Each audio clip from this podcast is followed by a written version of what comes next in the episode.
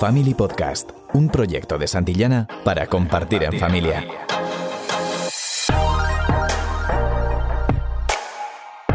Que la tecnología ha llegado para quedarse no es ninguna novedad que tenemos acceso a una información infinita a través de nuestros móviles, estemos donde estemos, tampoco. Los adultos hemos aprendido a convivir con la tecnología porque hemos crecido a la par que ha ido desarrollándose, pero nuestros hijos ya han nacido con ella.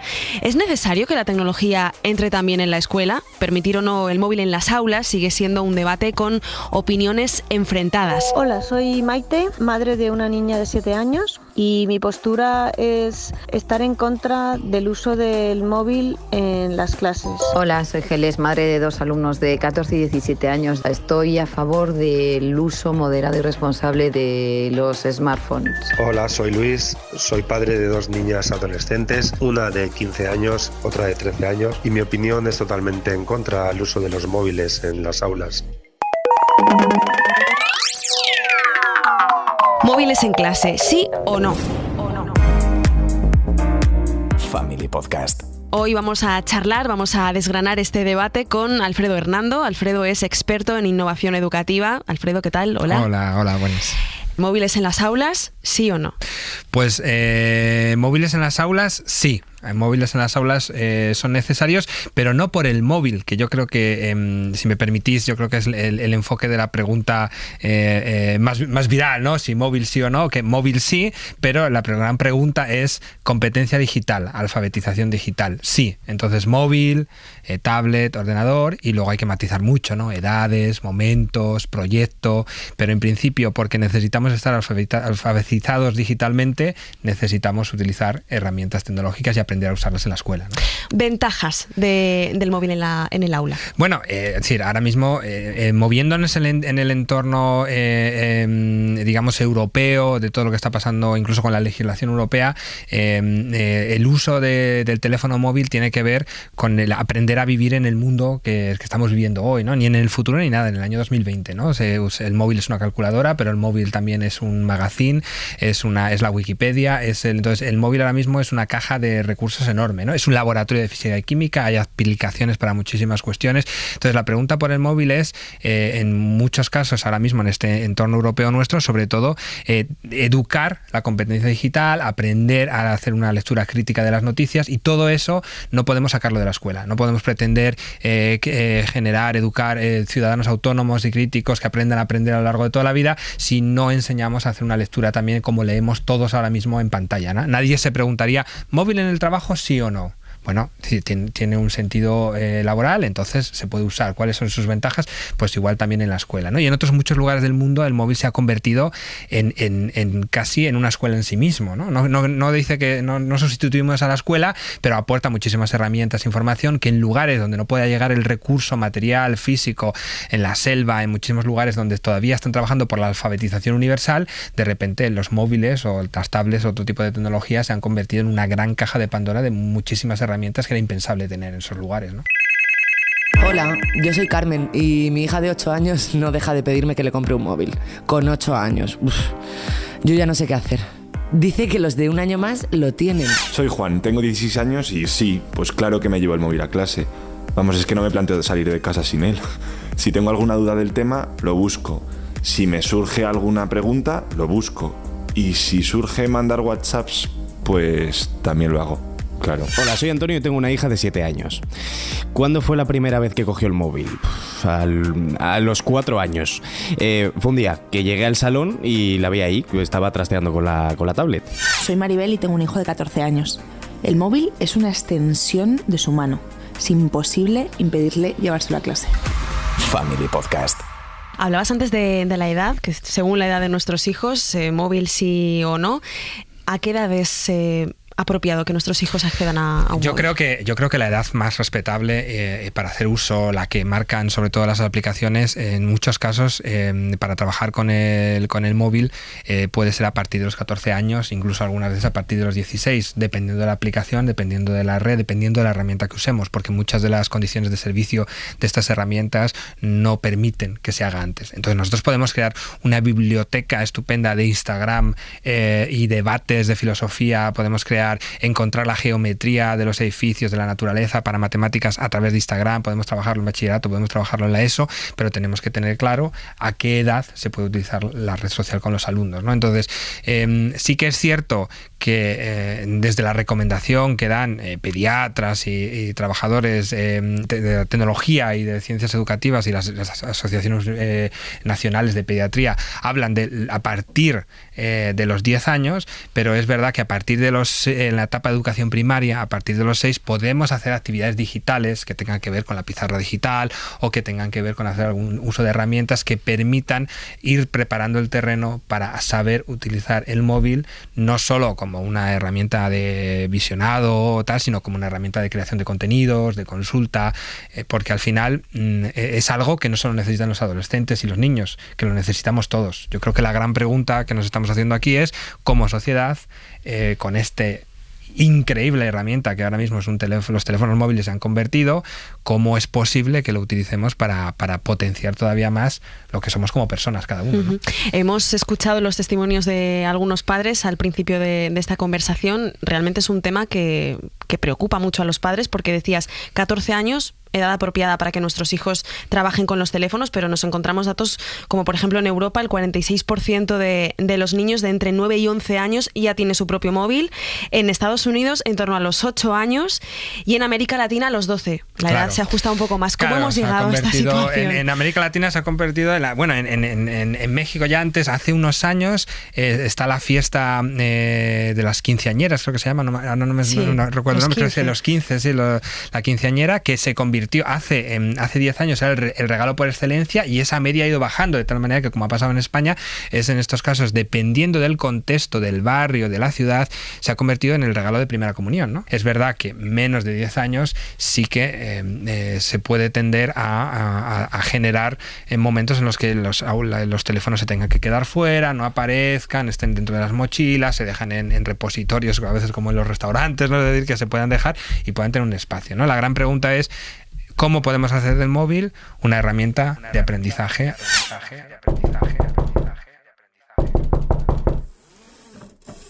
Pilar, ¿qué tal? Hola. Hola, Inés. Pilar Rodríguez, psicóloga. ¿Cómo podemos los padres desde casa tener un control sobre el uso que hacen nuestros hijos del smartphone en clase? Es que eso empieza no solamente en clase, piensa, empieza la casa.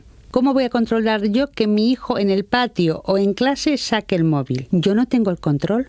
Eso es algo, es una conducta, un comportamiento que tiene que autorregular el niño. El niño tiene que aprender a autorregular eso y eh, para eso tiene que estar educado en eso. Es importante regular en los tiempos de utilización y en el uso. Sí se notan bastante, yo lo noto, los niños en donde hay unos hábitos en la casa con respecto a tiempos del móvil. Tengo un caso en donde los niños pasan y dejan el móvil fuera, en la tienen como una repisa a la entrada, la dejan ahí y luego hacen sus deberes y luego ya cogen sus móviles. Hay que hablarlo. ¿Cómo se hace? Hombre, esto no se hace dando por hecho, es que hay que sentarse, Vamos a establecer las normas porque somos un equipo y vamos a ver qué se espera de ti con respecto a la tecnología, que es el tema que nos ocupa aquí, igual que con respecto a otras cosas. Igual que no llegues tarde a partir de las once y media o de las diez. Por eso es importante que eh, se hable con ellos, se determine, que ellos vean que es de forma eh, es decir, donde ellos participan. Ellos son protagonistas también de sus propias normas. Lo más productivo sería educarlos desde pequeñitos para que cuando lleguen a la adolescencia eso ya lo tengan interiorizado, que es lo que comentabas antes. No podemos pretender que un niño cuando llegue a los 14 años, si no se, se le ha formado antes en ser responsable, en, en tener un uso responsable y en determinadas cosas, no podemos pretender que de la noche a la mañana el niño se convierta porque tiene ya 14 años. Eso se tiene que trabajar a lo largo del tiempo. Es decir, ¿para qué uso yo Internet, por ejemplo.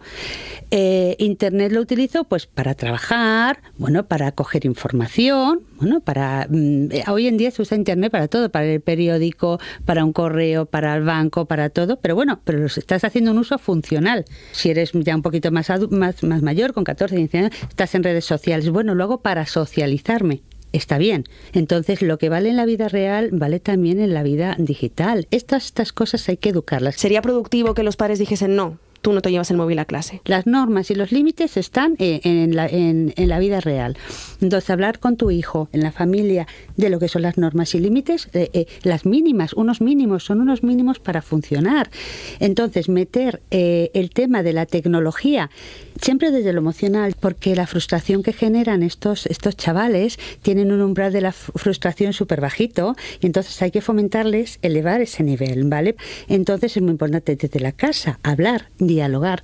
Doy por hecho y por base de que la familia tiene que ser un transmisor de forma permanente de valores, de formas de la conducta esperada y eso sí hace. Pues Pilar Rodríguez, muchas gracias. Muchas gracias. Muchas veces hablamos constantemente de enseñar a nuestros hijos y a mí siempre me, me gusta, porque lo he vivido, también lo estoy viviendo en primera persona, es cómo podemos aprender nosotros de ellos y cómo aprendemos nosotros de nosotros mismos. Entonces, la gran pregunta es eh, no que le quiero enseñar a mi hijo, sino cómo voy a aprender yo también a utilizar el móvil, yo como adulto y como padre, como madre, de una manera y en familia de una manera saludable. ¿no? Entonces, nos tenemos que hacer este, esta misma idea, ¿no? ¿Para qué usamos el móvil? ¿Cuánto tiempo aparece el móvil en nuestras casas? Por supuesto, no tenerlo presente constantemente, no convertirlo en un objeto de distracción para niños o para que consigan. La primera pregunta es nosotros como adultos en casa, como padres y madres, eh, qué uso hacemos del teléfono y recapacitar. ¿no? Ahora mismo los teléfonos vienen todos muy bien con el enfoque, el número de horas que has utilizado en cada app, entretenimiento, tiempo, tal. Entonces, si tú eres muy buen deportista, por ejemplo, em, puedes utilizar el teléfono como una gran herramienta de medición y puedes hablarlo con tus hijos cómo usas el teléfono, pero en otros momentos no vas a tener que tenerlo ahí ni necesitarlo. Entonces, yo creo que la idea es encontrar ese lugar que para ti es importante, si te gusta la naturaleza, si te gustan los deportes, si te gusta la lectura, si te gusta la Wikipedia, y demostrar cómo el móvil tú lo conviertes también en una herramienta de construcción eh, y lo puedes enseñar con ellos. Pero por supuesto el resto del tiempo, si tú estás compartiendo tiempo con la familia, pues lo que hablamos siempre, ¿no? Que no entorpezca las conversaciones, que no esté presente constantemente todo el tiempo, que no le genere, eh, no le quite atención. Eh, es difícil, porque lo que ha permitido el móvil de flexibilidad laboral, de hacernos presentes, de tener toda la información cuando queramos, también nos está pidiendo a nosotros saber curar y saber eh, manejar nuestra atención. Es decir, prohibir no, pero sí limitar. Yo creo que sí, y sobre todo em, em, para todo con los niños desde muy pequeños y con el uso del teléfono, también explicarlo y aclararlo. Incluso cuando tienen tres años, cuatro años, cinco años, ahora no vamos a usar el teléfono porque ahora vamos a hablar nosotros y no tiene que estar aquí con nosotros. Es muy, importante el diálogo y creo que es muy importante verbalizar y narrar con ellos el uso que hacemos, ¿no? O sea, el propio uso que nosotros eh, hacemos en nuestra cabeza, que nos vamos diciendo, entonces narrarlo con ellos para ir generando esas rutinas eh, más sanas que, repito, es muy importante pensar que no solo las necesitan ellos, que esto es para toda la sociedad y para nosotros como adultos también un gran reto. Raquel, madre de dos niños de 10 y 11 años. Mis hijos tienen un móvil cada uno, pero no se lo llevan a clase porque ya en el colegio si ellos necesitan algo está el teléfono del colegio. Ellos lo utilizan para moverse con WhatsApp a nivel de familia y amigos. Saben además que deben enseñarme el móvil siempre que se lo pida.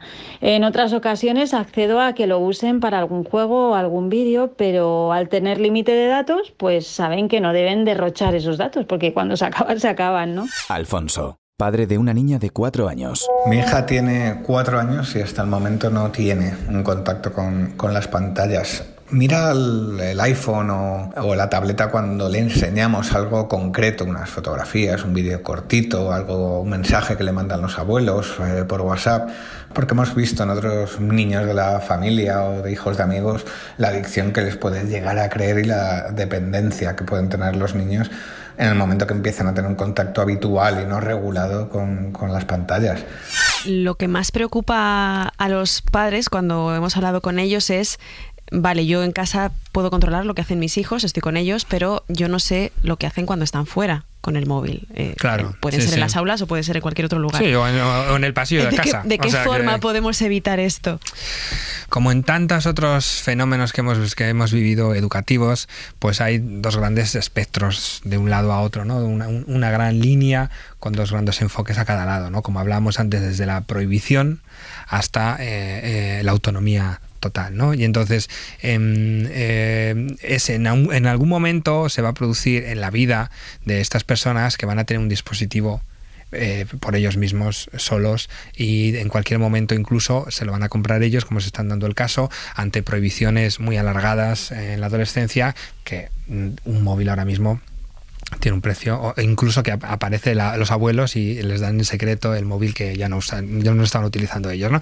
Entonces, creo que en este caso eh, eh, necesitamos ser conscientes de que eso va a ocurrir. Que lo que ha hecho la tecnología, incluso otras cuestiones más, más imperantes, que es que lo que al final ha hecho la tecnología es hacer un acceso muy rápido, eh, muy horizontal y, muy participado a mucha información. ¿no? Y eso significa en cuestiones de descubrimiento de identidad, de la sexualidad y de otros muchísimos temas que tienen que ver también con quiénes son ellos y la curiosidad que les genera. ¿no? Entonces esto incomoda mucho porque acerca a las familias muchos temas eh, en los que se, parece que queremos evitar. ¿no? Y entonces el móvil se convierte en un lugar de pregunta donde el adolescente, donde el menor va a preguntar y a obtener respuestas. Entonces van a estar solos con el móvil en un momento de su vida. Entonces hay que romper el miedo que tenemos de construir eh, lo necesario para que se produzca ese encuentro en el que mm, en el que no necesitamos ir a mirar la historia del móvil de nuestro hijo o de nuestra hija, sino que esas preguntas que ellos van a buscar ya se puedan verbalizar con cuanto antes ya en el seno de la familia, ¿no? Porque si no, va a ocurrir ya, ¿no? Están los datos no solo de quién tiene el móvil, sino otros datos más, más interesantes sobre lo que se busca en, Internet y quién lo busca y a qué edad lo busca, ¿no? Entonces, creo que lo importante es saber que el móvil responde a un objetivo y que si los, los eh, nuestros hijos están buscando algo en el teléfono, no es el teléfono, es lo que están buscando sobre lo que necesitamos trabajar. Con el aumento de la tecnología, con el uso de la tecnología, nos hemos encontrado un mundo muy oscuro de nuevas formas de bullying, de mm, sexting. Eh, ¿Cómo podemos evitar eso pues, desde casa? Eh, yo creo, bueno, desde casa yo creo que em, eh, no, es del todo, no es, quizás no es, la no es la mejor forma, pero es un punto por empezar. ¿no? Yo creo que hay que entender em, que lo que pasa en, la vida digital, en el universo digital, es, eh, tiene que tener unas reglas de, concordia y de entendimiento como lo que ocurre en la vida real. Entonces, ahora mismo, eh, para, para eh, las jóvenes generaciones hay un libro precioso que se llama The Game, es maravilloso. ¿no? Y entonces tiene una metáfora preciosa que dice que eh, eh, las generaciones, las nuevas generaciones funcionan con un único, corazón que bombea, ¿no? con, eh, bombea la, sangre de la realidad entre lo digital y lo, analógico. ¿no? Pero que otras muchas generaciones entienden que hay un mundo físico y otro digital, pero que cada vez más esa, eso es un fluido constante. Lo que pasa con, los, con, los menores es que ese fluir de ese, de ese corazón Em, es, cada vez más real. Entonces no hay... Em, no hay una, realidad separada entre lo que es eh, lo digital y, lo analógico como entendemos otros. ¿no? Entonces hay que establecer unas normas de convivencia, de diálogo, de, cómo me refiero a otros en Instagram, de cómo, de cómo eh, todas esas normas hay que, hay que verbalizarlas con ellos, ¿no? Que si tú no quieres que te etiquete, yo no, eh, no está bien que te etiquete porque sería como eh, casi como hablar a, espaldas de otro o no o decir hablar mal de otro o subir una foto que no has pedido permiso, ¿no? Entonces todas estas cosas parece que se mueven con más libertad en el mundo de lo digital, pero es necesario también compartirlas con ellos, ¿no? Entonces necesitamos enfoques que en este caso vayan más desde menos información acerca de lo que es el sexting y el bullying y más normas acerca de por qué no se puede utilizar una foto de un compañero al que no le has dicho si la quieres eh, eh, publicar y que los demás la vean, ¿no? Que es un, algo que haríamos con una cámara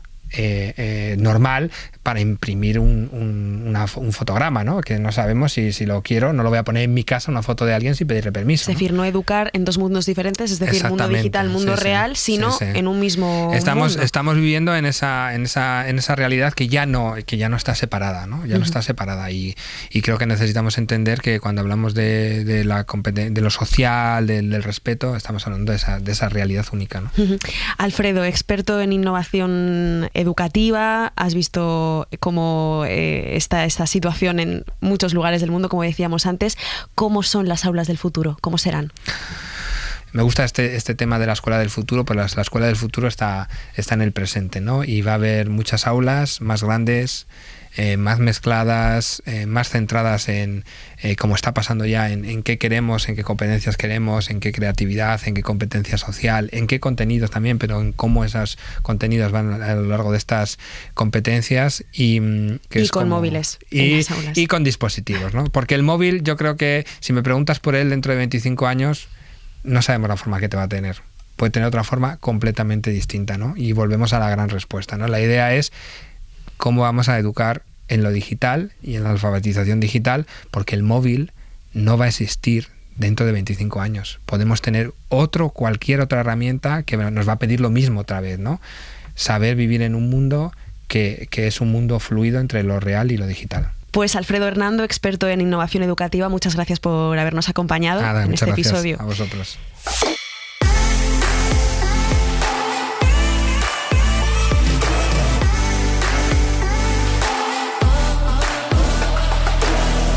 El avance de la tecnología es imparable en todos los ámbitos y no podemos cerrar los ojos a una realidad en la que están creciendo nuestros hijos. Nuestro papel, ya lo escuchamos, es educarlos para que hagan buen uso de la tecnología.